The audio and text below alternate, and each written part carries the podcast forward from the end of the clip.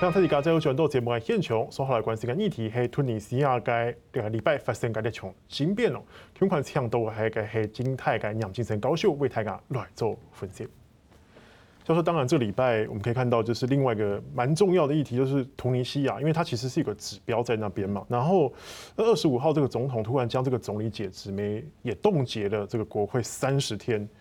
这算是政变吗？是一场宪政危机吗？呃，就是说，你今天如果看这个突尼西亚啊，在这个茉莉花革命之后，那事实上经过了一段时间，到现在为止，呃，如果去看那个自由之家的指标，它还算是自由的啊。是，就是说，等于是我们如果从这个角度来看，啊，它是阿拉伯世界第一个民主国家。是啊，那我们说，呃，伊斯兰世界民主国家可能还有印尼。但是过去阿拉伯世界大部分都是伊斯兰的，但是没有民主的。图尼西亚等于是有一个创了一个先例。那过去挣扎了一段，然后有也有地方的这个公民社会的势力啊，呃不同的这些 NGO 团体，大家努力，终于把这个建立了一个等于是半总统制的一个宪法。那当然权力可能除了总统之外，然后大部分还是在国会。跟这个总理啊，这个政府之间，可是那总统是因为是民选的，对，所以我认为这一次看起来这个沙伊的总统啊，沙伊的总统他自己当然很受欢迎，然后呢，政府在执行 COVID-19 非常糟糕啊，我觉得这个是这个是这有点怪，就是他在防疫上有点问题，但是这个总统很受欢迎，哎，不因为防疫受到影响，不因为。只这个这个负责的是总理嘛？对啊，就是等于是像我们台湾是行政院长在负责嘛？对，所以如果我们看他们才一千两百万人口啊，已经死掉了这个一万多人了啊，那我觉得真的是不少人啊，就是真的是确实很多人，那比例上蛮高的，然后感觉上面啊，你会觉得说，哎，这个地方啊，到底啊经济又不好，那开始老百姓有一些怨言抗议，那回头我们去看。在二零一一年这个茉莉花革命之前啊，Ben Ali 这个总统从一九八六年八七年执政，那差不多有二十三年左右，二十四年。那那个时候整个突尼西亚是非常稳定的，是经济成长什么表现都很好，就是他一个人专权。但是呢，大家你要了民主的结果，确实得到了一个比较自由开放，特别突尼西亚在这个啊。新闻自由、言论自由上面，等于是一个典范。那可是这一次啊，因为大家抗议的结果啊，这个总统忽然，譬如说把这个国会啊，这个冻结了三十天，然后呢，啊，并且就是还限制了很多的言论自由，还宵禁嘛？哎，甚至甚至我们看，包括这个 Al Jazeera 半岛这个电台的这个新闻，还被他挡封封住了。所以对。很多突尼西亚过去参与民主运动的人士来讲，觉得这个根本就是一个政变，回头路了啊，就是一个回头路了啊，政变。但也有一些老百姓说，他说我也不喜欢独裁，但是我更受不了经济状况这么差。他说我不是要支持独裁，我也不是要支持这个我们走回头路。可是如果你不解决现在的这个困境，包括这个 COVID。疫苗啊，注射率非常的低，不到百分之六，大概百分之六左右，很低。然后再加上疫情死亡的人数还算蛮高的。那这个整个讲起来经济非常不好，那老百姓是不满意，总要找一个出气筒。那我认为现在这个总统他看到了这个议题，那最主要的就是说啊，我们看到大部分的民主国家。啊，如果是用半总统制，总统跟这个啊总理之间分担一些这个啊这个责任，那像新加坡其实也是，新加坡是内阁制，对，但它总理总统是民选的啊，普选，过去不是，后来改成普选。那新加坡的这么一个小小的岛国，普选总统，那总统的票绝对比你总理在一个选区选出来高很多。那他说我的 mandate 啊。哦，人家喜欢我的程度，我的票数就比你多好多倍。但他还是尊重这个，他还是尊重。哦，那非洲呃北欧洲也有一些国家这种半总统制，他也是会去尊重。那可是到到了这个北非啊，那到了一些其他地方，当你想要总办统总统制，可是总统的得票又这么多，然后总理表现不好的时候，他好像觉得说我有一个责任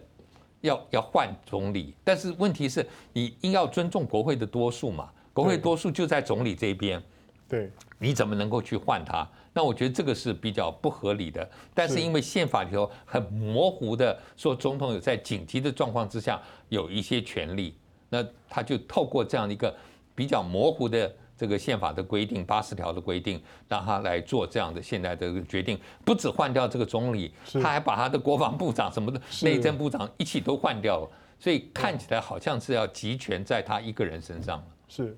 老师，那你看哦，因为图尼西亚其实这十年的民主转型啊，就换了九个总理。嗯，那你刚刚说，我觉得看起来有点像是政治制度的安排，使他有这样的机会，有点像政变的机会。那你觉得这场宪政危机会延烧多久？哦，我觉得就是你当时的设计啊，就我们知道内阁制大部分都是只有在美国嘛，啊，不是只有在欧洲才有内阁制，那其他国家亚洲就是新加坡跟。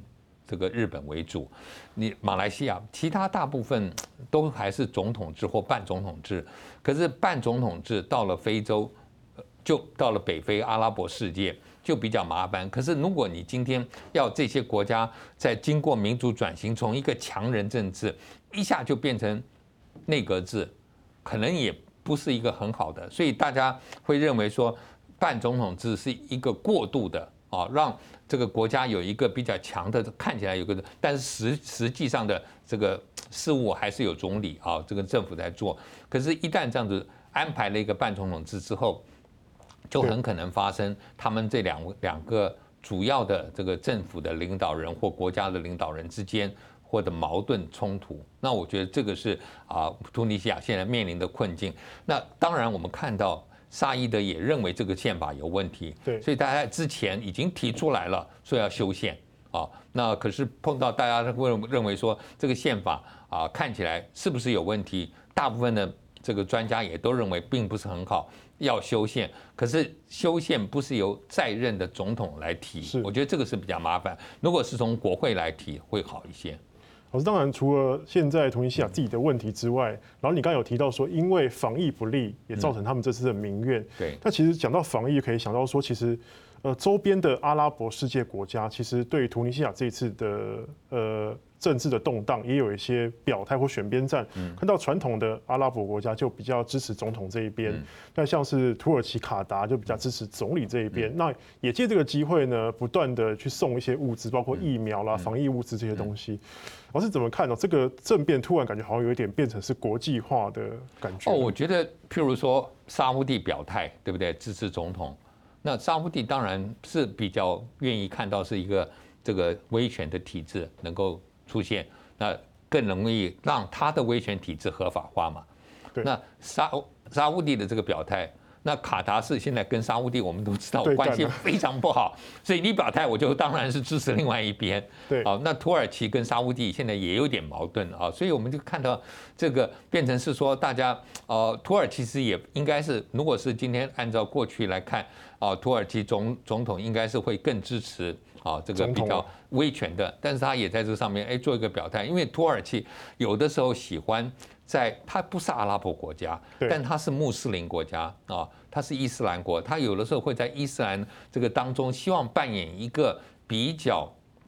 能够有一些领导力的，所以他有的时候会自己会在这个地方啊来表达表示他的一个呃在啊中东地区也好，北非地区呃一个呃。有一些分量的地位，所以他才会出来表态。我觉得，如果今天呃，应该跟他没有什么太大的关系，但他愿意做这个表态，然后最主要有些援助，我觉得总是好的。是，老师，那你认为说这样子有其他的国家来介入协助，会帮助这个国家更好吗？还是说会更加因此分裂？我觉得或者最主要还是美国嘛，对哦。还有欧盟啊，那美国看起来现在表态了嘛？布林肯已经表态，本来是说希望他尊重，现在就是说希望你赶快把它解除啊，因为还好就是说这一次他说这个国会冻结只有一个月，不像很多 啊地方啊，比如包括海地，我们看到海地一下无限期冻结，你总统就被暗杀了啊，所以这一点还好。那美国的强烈表态。我觉得还是有一些帮助，就是希望能够回到正轨。然后大家现在看起来是希望说，既然这么糟糕，那就干脆提前选举了啊，是包括国会的都，甚至有人要求总统都提前选举。那我觉得这个啊不是解决问题的最好的方式，但是至少是可能目前啊。一些抗争的图尔突尼西亚的民民众也好，或者他们的哦这个这个呃新闻的团媒体也好，他们的一些共识就是说赶快改选。所以老师认为这反而是另外一个民主成长的机会嘛？您正面来看这件事情？很难讲哎，就是说我觉得就是当一个国家啊经历了就是呃民主化之后，大家会希望看到的是民主化之后的经济表现至少不要太差。但是如果跟当年威权时代时代比起来，差落差很大的时候，就会有人去怀念所谓的 good old days 啊。是。那你看俄罗斯就是一个例子嘛。啊，当叶尔辛搞得一塌糊涂的时候，哎，就看到普丁出来了。啊，大家就回想到 good old days 啊，我们就不需要能够呃这个在市场上买得到东西等等，大家会想这些东西。所以我认为突尼西亚就是民主国家最大的一个挑战。就是如果你今天经济不